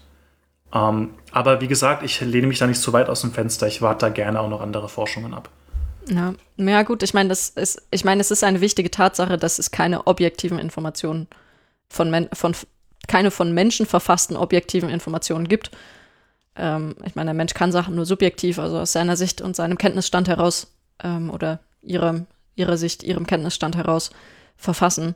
Und entsprechend, wenn ich das Ganze versuche zu automatisieren, dann ist es immer noch subjektiv und im Zweifelsfall sogar absichtlich subjektiv. Das ist schon eine gefährliche Sache. Ja, absolut. Deswegen, ähm, egal wie groß der Einfluss ist, wenn man sich dadurch bedroht, beengt fühlt oder wie auch immer, wenn man was dagegen tun will, dann gibt es Möglichkeiten. Und ähm, da kann ich auf jeden Fall ein Paper hervorheben, ähm, was ich, ich sehr, noch mal sehr cool ganz kurz vorher dazwischen haken. Ja, mach gerne. Ähm, weil äh, mich noch die Frage interessiert, wird es denn wirklich gute Forschungsergebnisse in diese Richtung jemals geben? Weil ich muss zugeben, ich meine, Forschung funktioniert ja im Normalfall so, dass man eine Hypothese aufstellt oder sich kluge Gedanken darüber macht und dann zum Beispiel ähm, kann man so herangehen, dass man sagt, man stellt eine Hypothese auf und versucht dann diese Hypothese mit Hilfe von echten Experimenten, kontrollierten Experimenten zu belegen. Aber wie kontrolliere ich denn die gezielte ähm, Verfälschung von Informationen über eine breite Masse von Menschen? Also ich meine, das kriegst du zum Glück durch keinen Ethikrat durch. Also ich glaube nicht, dass das jemals sinnvoll erforscht werden kann. Das kannst du nur post hoc versuchen zu analysieren. Ja, da stichst du, glaube ich, echt dann auch in was Wichtiges. Ähm, ich würde behaupten, ähm, zuerst mal, so wie vieles, ist, glaube ich, auch das Thema ein Thema, was sehr, sehr viele Schnittpunkte unterschiedlichen Forschungseinrichtungen oder Forschungsgebieten hat. Also ich denke hier nicht nur an die KI, ich denke auch an die Soziologie, äh, ich denke an äh, Kommunikationswissenschaft, äh, die da bestimmt auch sehr, sehr viele Meinungen und auch sehr, sehr viele ja, Hypothesen dazu haben. Es ist jetzt nicht ähm, so, als würde die Werbeindustrie nicht schon seit Jahrzehnten versuchen herauszufinden, wie man am besten Leuten Sachen schmackhaft macht und sie haben es immer noch nicht rausgefunden. ja, es, ich habe letztens auch erst wieder ein cooles Video gesehen zu diesen typischen Subliminal Messages, die es ja anscheinend früher mal gab oder ja. vielleicht auch heute noch, man weiß es nicht. So dieses typische Coca-Cola und Popcorn, so ein einzelner Frame kurz vor dem Hauptfilm im Kino, damit die Leute noch mal schnell sich eine Cola kaufen. Ähm, das ist Realität, richtig. Und ich glaube, da ist genauso der Punkt. Ähm, ich glaube, das ist ein Feld, da muss man super vorsichtig sein mit der Forschung. Ähm, solange man das auch für, auch für was Böses einsetzen kann, absolut, genau. Ähm, ich glaube, das Coole ist, ähm, ich glaube, wir können die Frage beantworten, wenn wir uns mal den ersten Punkt anschauen, bei der Geschichte, was man dann eben jetzt gegen solche Social Bots tun kann. Genau, das würde mich nämlich auch interessieren. Leg mal los. Ja, weil ein wichtiger Punkt ist natürlich, ähm, woher weiß ich denn, dass ich gerade einen Bot habe? Wenn ich jetzt einfach nur meine Twitter- oder Facebook-Timeline durchgehe, ähm, woher kann ich jetzt eine Ground Truth sammeln? Also quasi eine, einen festgelegten Datensatz, bei dem ich genau weiß, dieses Label trifft dazu, zum Beispiel Bot oder nicht Bot. Ähm, und da haben sich schlaue Menschen Gedanken gemacht, und zwar, ähm, wir benutzen einen sogenannten Honeypot, also einen Honigtopf, also quasi ein äh, System, welches diese Bots einfängt. Wie machen die das? Naja, ähm, sie erstellen Accounts, die quasi von sich aus erstmal nur Kauderwelsch tweeten. Das klingt jetzt erstmal wie so ein typischer Autotroll oder so. Ähm, der Hintergrund ist aber, es gibt irgendeine Zahlenfolge, eine Zeichenfolge, die macht eigentlich keinen Sinn und normalerweise würde ein Mensch diesen Accounts nicht folgen. Ähm, außer vielleicht Menschen, die so Richtung Kryptographie gehen, jetzt verstehen wollen, warum denn dieser Account so was Komisches postet. ähm, kann ich mir auch vorstellen. Aber der Hintergrund ist, wir hatten ja vorhin schon gehört, dass diese Bots, wenn sie ihre Reichweite erhöhen wollen, einfach nur zufälligerweise auch Accounts folgen. Ähm, und wenn Menschen diesen Bots, äh, diesen Accounts nicht folgen, dann tun das Bots trotzdem mit einer höheren Wahrscheinlichkeit. Und dementsprechend sind solche Honeypots von Accounts, die nur Kauderwelsch tweeten, jetzt eine Möglichkeit, um einfach mal Bots zu sammeln. Und da quasi erstmal eine Ground Truth aufzubauen. Fand ich ganz interessant. Ähm, ist natürlich auch fehlerbelastet, absolut. Ähm, aber ja, ich glaube, da gibt es eine große Trefferquote auch. Aber wird das dann von Freiwilligen gemacht oder machen das im Normalfall die ähm, Anbieter selber, also die Plattformanbieter? Ja, das ist auch ein guter Punkt. Ich habe versucht, mal rauszufinden, ob zum Beispiel Twitter oder Facebook aktiv gegen Bots vorgeht. Ich muss gestehen, ich habe ein paar werbewirksame Websites gefunden, aber auch nicht mehr. Ähm, kann auch daran liegen, dass ich nicht ultra krass viel dazu in die Richtung geschaut habe. Äh, kann ich auch noch nachreichen. Ähm, aber ich habe so ein bisschen das Gefühl, dass dieses Thema so ein bisschen unter den Tisch gekehrt wird. Ich glaube, die beschäftigen sich derzeit mehr mit sowas wie ähm, mir ist egal, ob das ein Bot ist oder nicht, oder genau, ich, ähm, ich kann zum Beispiel direkt Hate Speech taggen. Und, oder zum Beispiel sowas wie, wenn Informationen über Impfungen oder so weiter drinnen stehen, dann wird auf das RKI verwiesen ja, unter dem Tweet. Oder anders gesagt, wenn es nicht gesetzlich vorgeschrieben ist, warum sollten sie dann Geld und äh, Mühe da reinstecken? Richtig, ganz genau. Und wenn es gesetzlich vorgeschrieben ist, dann wahrscheinlich nur mit diffusen Gesetzen, die noch nicht im Internetzeitalter angekommen sind. Schauen das wir mal. ist ja vielleicht auch ein Problem. Es gibt, ja. es gibt ja immer noch Hoffnung. Richtig, genau. Wir dürfen die Hoffnung nicht verlieren. Noch leben wir. Ähm, noch leben wir. all, all hail to the Overlord Robots. Wie war das? äh, ja, Bipo weiß das bestimmt noch. Ich denke auch. ähm, ja, was kann man noch dagegen tun? Jetzt haben wir vielleicht so eine gewisse Ground Truth gefunden. Jetzt knallen wir da mal Machine Learning drauf. Machine Learning, der Retter in der Not, ähm, oftmals. Ähm, man, hat man hat tatsächlich versucht, mit Machine Learning auch gegen solche bösartigen Social Bots vorzugehen. Ähm, und da gibt es zum Beispiel eine Methodik ähm, von unserem lieben Freund Supervised Machine Learning, also quasi dem Machine Learning, welches eben auch Daten, gelabelte Daten braucht. Ähm, wenn wir jetzt solche Honeypots geschaltet haben, haben wir ja eventuell auch die Möglichkeit, äh, einen Datenset aufzubauen von den von Tweets oder von Accounts, von denen wir wissen, jo, das ist ein Bot und das ist kein Bot. Und ähm, was man dann zum Beispiel machen kann, ist, ähm, man braucht ja Beschreibung von diesen Tweets. Und ähm, da muss man also Attribute sammeln, die eben Machine Learning-Verfahren auch verwenden können. Also man kann zum Beispiel den Inhalt nehmen von diesen Tweets, das wäre ja sehr naheliegend. Ähm, man muss also gucken, ob man vielleicht Schlüsselbegriffe hat oder man guckt einfach, welche Worte kommen darin vor, welche Häufigkeit von Worten kommt darin vor ähm, und hat dann quasi Attribute, die man eben schon benutzen kann für diese Tweets. Das wäre der erste Punkt. Der andere Punkt ist, natürlich kann man auch sowas wie Metadaten von diesen Tweets verwenden. Also einfach solche Zusatzinformationen, zum Beispiel zu welcher Uhrzeit wurde das gepostet, vielleicht sogar zu welchem Wochentag oder Jahreszeit, ähm, wie oft wurde der geliked, wie oft wurde der geretweetet und was auch immer. Ähm, das sind alles wichtige Informationen, die man eben nutzen kann und die auch Aufschluss darüber bieten können, ob dieser Tweet von einem Bot abgesetzt wurde oder nicht. Und was man dann machen kann, ist, ähm, man kann ähm, das Ganze eben, man kann die Attribute nehmen, man kann dann zum Beispiel sowas wie äh, Clustering-Methoden verwenden, also Thema äh, K-Nearest Neighbors oder K-Means. Das sind alles Algorithmen, die eben versuchen, äh, mit äh, Ähnlichkeiten zwischen Attributen zu arbeiten und dann eben herauszufinden, ob denn bestimmte Tweets eher in die Richtung Bot oder nicht Bot gehen. Äh, was man auch verwenden kann, sind zeitabhängige Methoden. Äh, wenn man zum Beispiel Text hat, dann verwendet man sehr, sehr gerne sowas wie Long Short-Term Memory Networks. Das sind äh, rekurrente neuronale Netze, also Netzwerke, die eben mit zeitlichen Daten umgehen können, um dann eben eine Aussage zu treffen, letztendlich, ob dieser Tweet eben von einem Bot kommt oder nicht. Also da gibt es ein paar Möglichkeiten und da gibt es auch schon gute Erfolge in die Richtung. Genau. Das klingt zumindest ein bisschen ähm, vielversprechend.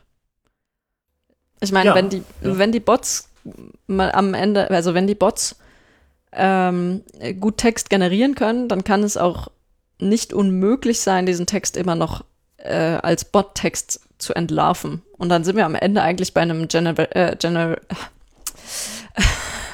bei einem Gun. bei einem Gun, genau. Ähm, Stimmt, das Generative brauche ich gar nicht. Bei Adversar beim Adversarial Training effektiv. Also auf der einen Seite ja. habe ich die Bots, die versuchen immer menschlicher rüberzukommen und auf der anderen Seite habe ich die Bot-Klassifikationsnetze, die versuchen immer besser die Bots zu entlarven. Richtig, ganz genau. Also das sind eben auch Methoden, wie ich eben rausfinden kann, ob ich es eben mit Bots zu tun habe oder nicht. Ähm, ist tatsächlich so, dass ich eben sagen kann, na gut, das ist jetzt quasi ähm, ein Bot das andere, das ist jetzt zum Beispiel ein Beispiel für keinen Bot. Und ich kann mir schon gut vorstellen, wenn man eben so die, die grundlegende, das grundlegende Modell herausfindet, wie eben ein, äh, ein, ein, ein typischer Bot schreiben würde, dann hat man, glaube ich, eine sehr gute Chance, auch sowas zu erkennen. Genau. Ja. Ähm, das wäre zum Beispiel ein Supervised Machine Learning Ansatz. Ähm, was ich jetzt noch gar nicht so sehr angesprochen habe, ist, äh, es gibt noch eine andere Art von ja, Möglichkeiten, wie ich Bots im Netzwerk einsetzen kann. Ich meine, es gibt entweder diese Bots, die eben nur für sich alleine senden. Vielleicht ganz kurz noch zu dem Supervised. Ja. Ich meine, ja. beim Supervised Machine Learning ist das Schwierige, also Supervised heißt ja, dass vorher sich ein Mensch hinsetzen muss und Beispiele vorbereiten muss mit, das ist ein Tweet, ein, ein echter Tweet und das ist ein Bot-Tweet. Und das ist ja ein Riesenaufwand. Ich glaube, das darf man hier nicht unterschätzen. Also man kann jetzt hier nicht ähm, äh, die Hoffnung hegen, dass damit alle Probleme gelöst sein werden, weil das einfach unfassbar aufwendig ist. Richtig, genau. Also ich denke mal, dass auch diese Honeypots nur sehr, sehr beschränkt dann auch einsetzbar sind. Und eben auch schon selber etwas äh, belastet sind im Endeffekt. Also quasi in der Hinsicht, was sie einfangen und was nicht. Ja, es gibt nämlich auch ein paar andere Methoden ähm, und vor allem eben für äh, Bo sogenannte Botnets, also Netzwerke von Bots, ähm, die sich eben zusammenschließen und dann synchron Sachen schicken oder auch gegenseitig etwas schreiben. Ähm, das ist ein Riesenproblem, weil solche Botnets ähm, sehr, sehr viel schwieriger rauszulesen sind oder auch herauszufinden sind, dass es eben Bots sind. Ähm, was man da gerne macht, ist, dass man auch unsupervised Methoden verwendet, also quasi Methoden, die vor allem eben auf äh, Clustering-Verfahren basieren, auch zeitliches Clustering. Man kann zum Beispiel gucken, inwiefern sich diese Accounts synchron verhalten. Ähm, das wollte ich auch nochmal ansprechen. Also es gibt nicht nur den einzelnen Bot, der dann irgendwelches böses Sachen treibt, sondern es gibt regelrechte Netzwerke von Bots, die sich auch gegenseitig dann verstärken. Genau, das Netzwerk funktioniert ja im Normalfall so, dass die Bots untereinander unter der Haube nochmal zusätzlich kommunizieren, richtig? Genau, also wenn der eine Bot irgendeine wichtige Information rausgefunden hat, dann springen vielleicht die anderen Bots darauf an. Genau.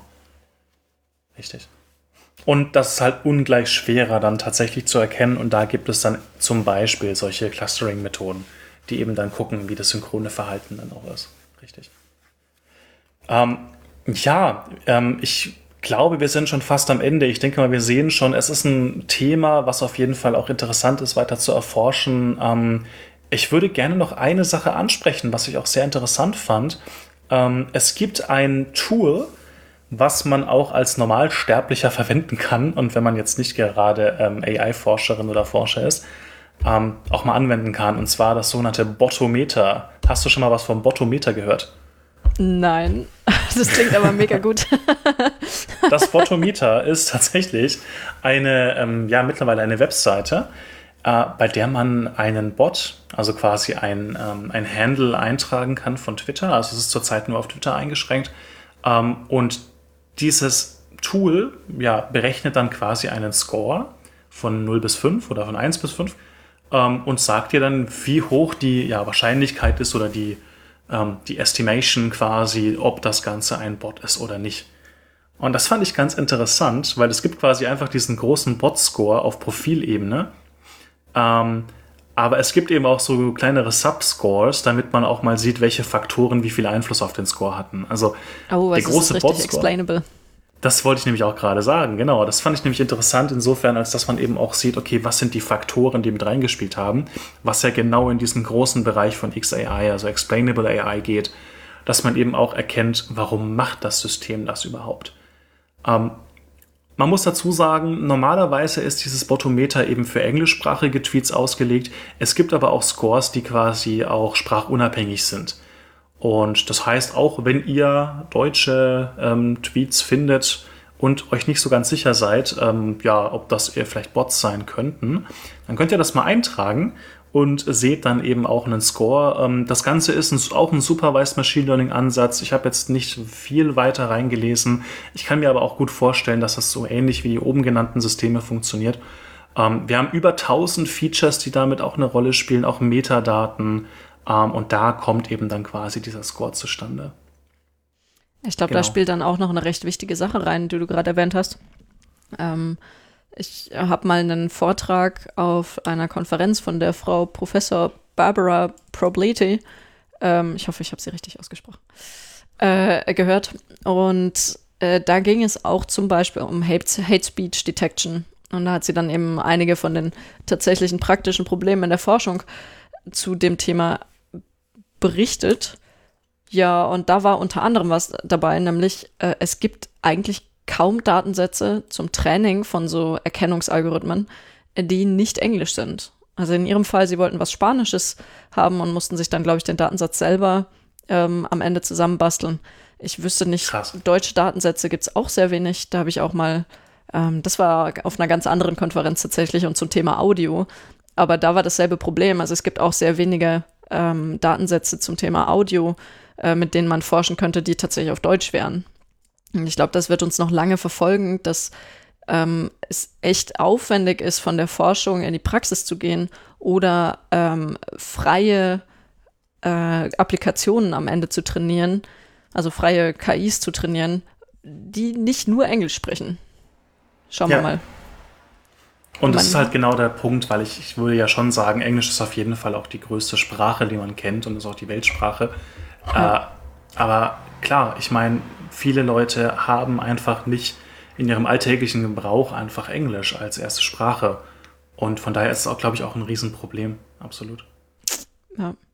Und ein Problem, wo ich mir nicht sicher bin, wie gut sich das auf ähm, Bot-Detektion übertragen lässt. Aber das fand ich interessant. Und zwar, sie hatten das Problem, dass bei Hate Speech Detection in den meisten Datensätzen ähm, die Hate Speech von sehr wenigen Personen ähm, erzeugt wurde. Also, dass bei Hate Speech es normalerweise so ist, dass eine Person oder ein Bot, ich weiß es nicht, ähm, viel Hate Speech, also viel Hate Speech produziert und die natürlich dann auch immer ähnlich ist.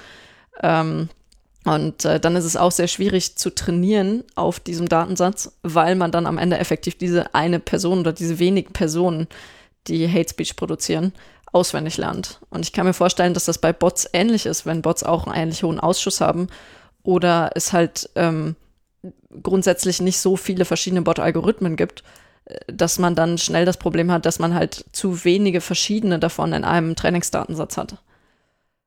Und äh, genau, dann kann man auch nicht sinnvoll das Ganze verallgemeinern auf beliebige andere Bots, die vielleicht doch einen Algorithm anderen Algorithmus verwenden.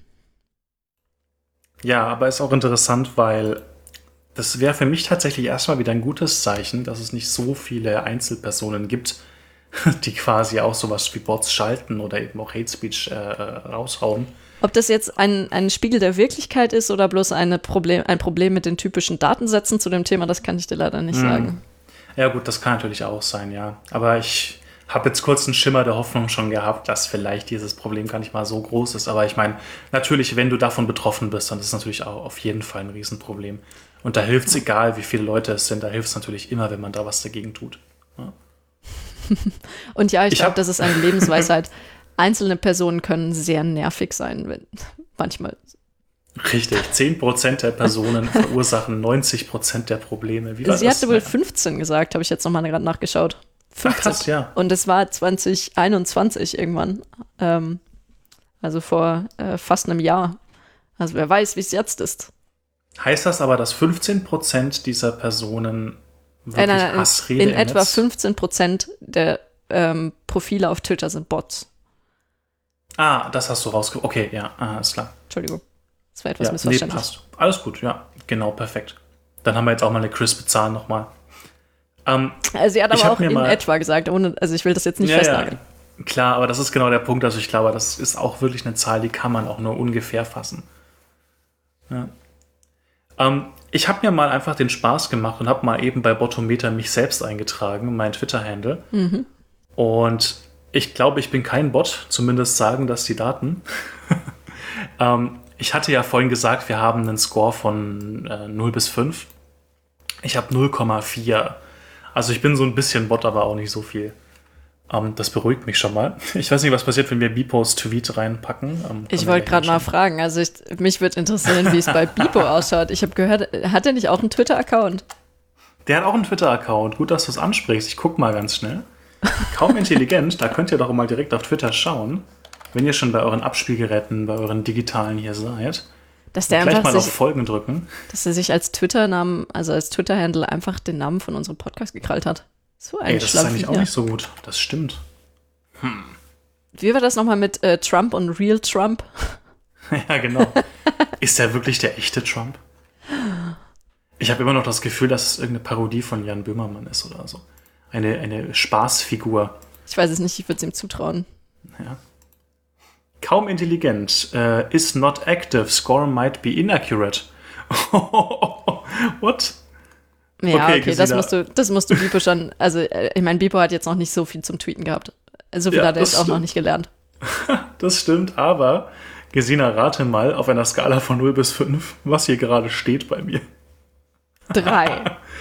Bipo ist schon ganz, 4,8. 4,8. also confirmed. Bipo, du bist ein echter Bot. sehr gut. Bipo, wir haben dich entlarvt. Ja, ist halt echt so, ne? Pass auf, wir haben hier die Unterscores. Ähm, ähm, ähm, hm.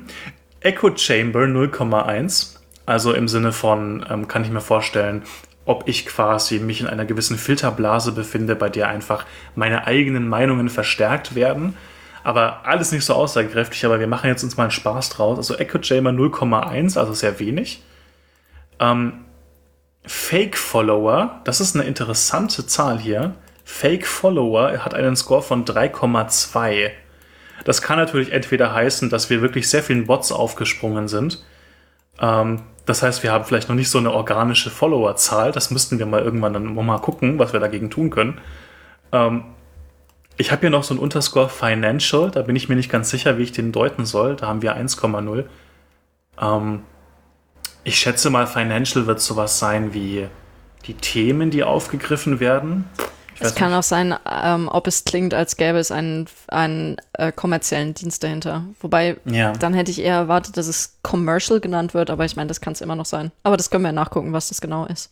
Ja, also Financial, das stimmt, das kann natürlich auch sein. Und da für diejenigen, die mit der Podcast-Landschaft nicht so wahnsinnig vertraut sind, ähm, in den USA ist es wohl sehr unüblich, wenn ich das richtig verstanden habe, dass da Podcasts auf Hobbybasis gemacht werden. Also das ist wohl so ein typisch deutsches Ding eher ähm, oder zumindest außer, äh, außer US-amerikanisches Ding.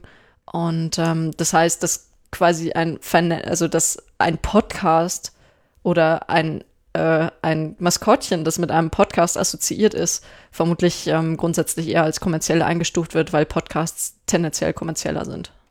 Ja. Was bei uns zum Glück nicht der Fall ist. Oder wirst du von hey. Bipo bezahlt? Oh, oh, das will ich jetzt gar nicht so genau sagen hier, ehrlich gesagt. Oha, hat er dir, hat er dir wohl versprochen, dass er endlich mal das Wohnzimmer aufräumt? Gib's Bipo, zu. Bipo, ich habe nichts gesagt. Ich habe nichts gesagt.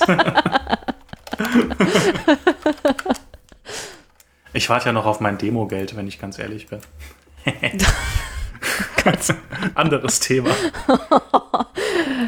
Pflanz ähm. bloß keinen Kopf, äh, keinen, keinen Köpf, was? Ja. Pflanz bloß niemanden Flausen, Flausen in den Kopf. In den Kopf ich ja. wollte Pflanz keine Läuse in Köpfe oder so sagen. Lassen wir das drin oder kommt das in die Outtakes? Wir wissen das noch nicht. Anderes Thema. Ja, ähm, wir haben noch ein paar andere Subscores hier. Self-Declared 4,8. Ähm, also Self-Declared halt sowas wie selbstklärend, aber ich glaube auch eher sowas wie Selbst, selbsternannt. Selbsternannt wäre das, ja. Ja. Also sowas wie ein selbsternannter Ritter des Rechts oder so irgendwas. Und ja, das kann gut sein bei Bipo. Selbsternannter Welteroberer. Genau. Spammer 4,1, also wir spammen euch anscheinend voll zu. Und noch einen Other Score von 4,7, der wird wahrscheinlich auch irgendwie anders berechnet. Wir müssen echt mal drauf aufpassen, was der so auf Twitter treibt. Sag mal, hat der überhaupt yeah. Zugriff auf deinen Laptop oder hat der eine WLAN-Verbindung? Ich glaube ehrlich gesagt, ich habe ihm leider schon das WLAN-Passwort gegeben. Das war vielleicht ein Fehler. Genau, ich sehe hier gerade All Features 4,8 und dann haben wir noch diesen Language Independent Score, ähm, der ist auch 4,8. Also ich glaube, das basiert einfach darauf, dass wir noch nicht so viel gepostet haben. Aber es ist interessant, also Bibo, du bist ein Bot. Confirmed. Confirmed. Ich hätte auch, also zugegebenermaßen, wir hätten jetzt auch nichts anderes erwarten können, oder? Nein. okay, nach sehr viel Schleichwerbung für Bibos ähm, Twitter-Kanal ist jetzt noch die Frage, ähm, hast du noch ein paar äh, Themen, die du aufgreifen möchtest oder ein paar abschließende Worte für uns? Also ich wäre jetzt erstmal am Ende und würde vielleicht einfach nochmal zusammenfassen, was wir uns heute mal angeschaut haben. Du bist völlig am Ende. ich bin richtig am Ende. Ich will jetzt gleich aufhören hier. Mann, Mann, Mann. Ja, ich glaube, ich muss vor allem Bipo einsammeln gleich. Also Bots ist grundsätzlich ein interessantes Thema. Social Bots, ähm, wenn es dann also in die Richtung von bösartigen Bots geht, die äh, Social-Media-Kanäle ausnutzen, dann ist es echt ein, ein unschönes Thema. Aber ich hoffe, dass äh, Johannes euch jetzt einen wunderschönen Einblick darin gegeben hat, was es denn hier für Probleme gibt und was es für Richtungen gibt, um sie zu lösen. Ja, ich hoffe vor allem auch, dass ich euch so ein bisschen vielleicht die Idee genommen habe, dass es, äh, dass alles irgendwie den Bach runtergeht zurzeit in dieser Welt. Ich meine, das ist in vielen Teilen vielleicht doch ganz richtig. Ähm, aber es ist doch nicht immer so, dass bestimmte Menschen, die einfach sehr viel, sehr laut schreien, ähm, immer recht haben müssen. Das ist auf keinen Fall der Fall. Also das, ja, ähm, ist oftmals eine sehr, sehr kleine Minderheit, die eben sich solcher komischen Technologien ähm, befähigen muss, damit sie überhaupt Sprachrohre hat. Nur sehr Und wenige trotzdem bleibt Personen aber- machen sehr viel Hate Speech, wenn sie das machen. Richtig. Es gibt genau. irgendwie Leute, die keine anderen Hobbys haben. Ich habe das Gefühl, ja. Aber trotzdem ist nochmal gesagt, bitte seid auch wachsam. Ich meine, nur weil wir jetzt darüber gesprochen haben, dass es eben irgendwie Social Bots gibt oder so, vermutet jetzt auch nicht hinter jedem Account ein Social Bot. Vielleicht sind das auch Menschen, die trotzdem in irgendeiner Weise auch Hilfe brauchen. Ähm, ja, behandelt Oder die Leute mit Respekt. kennt ihr sie ja sogar. Ich habe gehört, in einer Zeit vor einer Pandemie gab es sogar noch die Möglichkeit, Leute so richtig kennenzulernen, so in echt. Zum Ja, Anfassen und in schon fast. Farbe. Richtig. In Farbe, ja. Und in 4K. Vielleicht sogar noch mehr K, Retina Display. Uh. Wow. Also Leute, passt auf euch auf und bleibt wachsam und bleibt gesund und ja, ihr wisst alles. Sollen wir es noch mal kurz zusammenfassen für Pipo? Das können wir machen, klar. Ähm, worüber haben wir gesprochen? Wir haben über Social Bots gesprochen. Wir haben erstmal gesagt, an sich sind Social Bots ähm, in vielen Definitionen nichts Schlimmes, können eben auch gute Sachen bewirken. Ähm, aber die Social Bots, die man normalerweise kennt in sozialen Netzwerken, äh, die können eben auch sehr unentdeckt bleiben und eben auch ja, ähm, Schindluder treiben in diesen Netzwerken. Ähm, wir haben uns zum Beispiel mal angeschaut, die verschiedenen Kategorien für Bots, ähm, Überlaster, Trendsetter, Autotrolle. Ähm, wir haben uns mal angeschaut, dass die gar nicht mal so sehr auf komplexer KI basieren, ähm, dass es eben trotzdem aber auch ausgeklügeltere Bots gibt, ähm, bei denen man dann eben auch wirklich menschliches Verhalten auch sehen kann. Wir haben gesehen, dass Bots tatsächlich einen großen Anteil auch machen. Circa 9 bis 15 Prozent der Twitter-Profile ähm, können eben auch die Gefahr bergen, äh, dass man eben eine gewisse Verzerrung des politischen Meinungsbildes hat oder allgemein des Meinungsbildes. Ähm, man da aber auch das Ganze ein bisschen mit Vorsicht genießen soll, ähm, weil das eben noch recht unbekanntes oder unerforschtes Terrain ist. Es gibt auch ein paar Dinge, die man dagegen tun kann. Man kann zum Beispiel mit Machine Learning oder allgemein mit künstlicher Intelligenz gegen sie vorgehen. Man muss da ein bisschen unterscheiden zwischen Einzelbots und Botnets, damit man da eben auch drauf eingehen kann.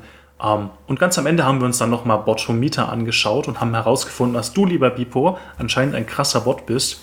Ähm, ich würde aber jeder und jedem auch dieses äh, Tool ans Herz legen, wenn ihr einfach rausfinden wollt, mit wem ihr es da gerade auf Twitter zumindest zu tun habt.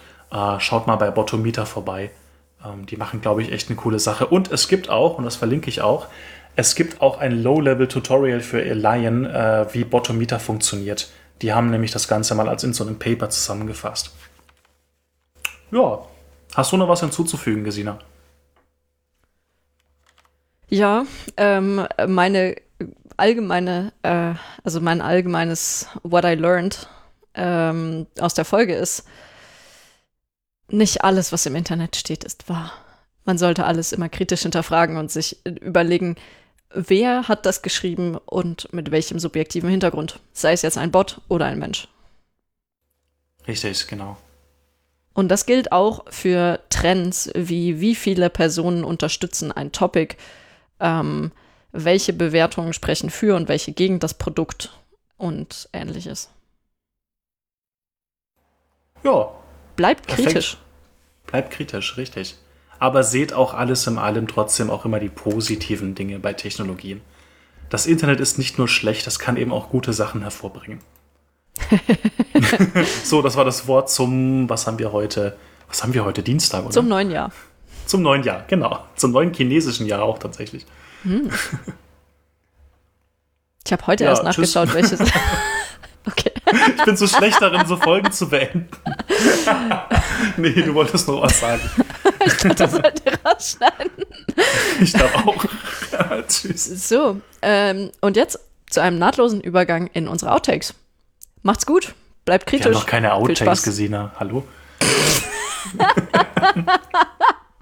Und Schnitt, das war das Ende der Folge. So.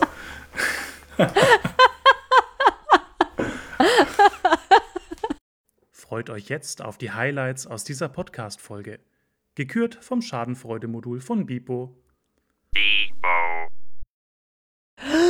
Noch einmal tief durchatmen. Oh Gott, ich muss, ich muss die ganze Zeit grinsen, ich krieg meinen Mund nicht mehr auf. Und jetzt musst du auf Aufnahme drücken. Das ist doch jetzt perfekt. Guter Start. Aus dem Leben gerissen. 3, 2, 1. Jetzt habe ich ein Lachfleisch. Ja, das tut mir jetzt sehr leid gesehen, aber wir müssen jetzt leider jetzt genau anfangen. Herzlich willkommen zu einer neuen Folge. Okay.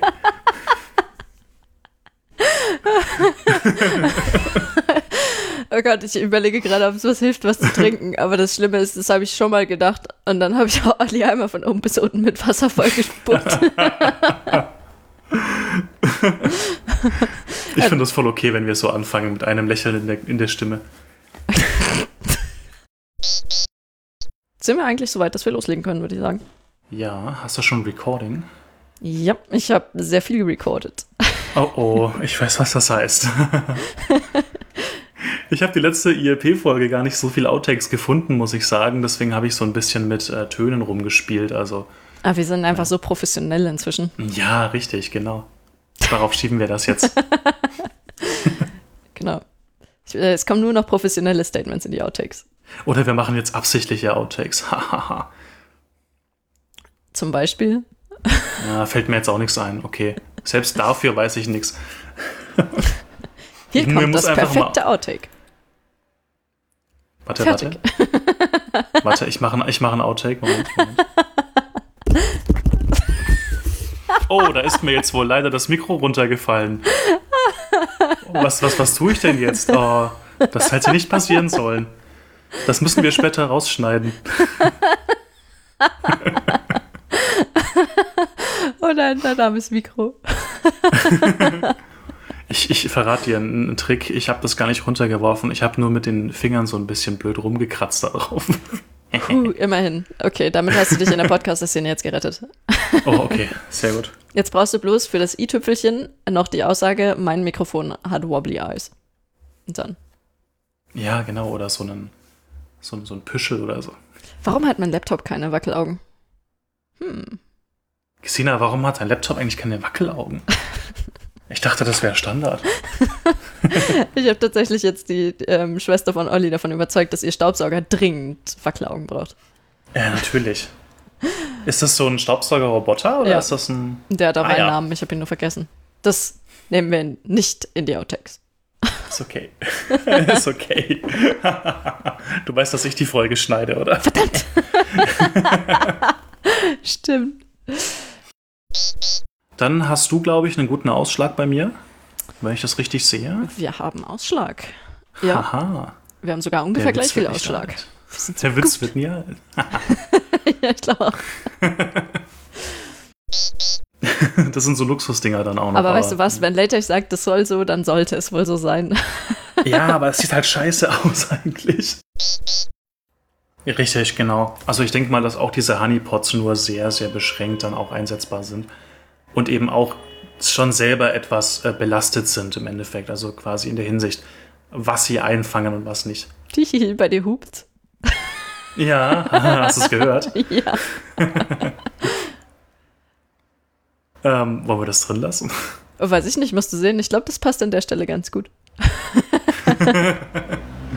Ist okay, ich lasse es drin, weil das sind bestimmt schon die, die, die Roboter, die mich jetzt holen kommen oder so. Nein, nein, das war das Warnsignal. Richtig, genau. Das funktioniert nicht so gut. Okay, gut, ja, dann machen wir was anderes. Und zwar machen wir ein unsupervised Machine Learning. Und warum meldet sich jetzt gerade mein Google Home? Weil ich okay gesagt habe, wahrscheinlich. oh nein, die, die Roboter sind da.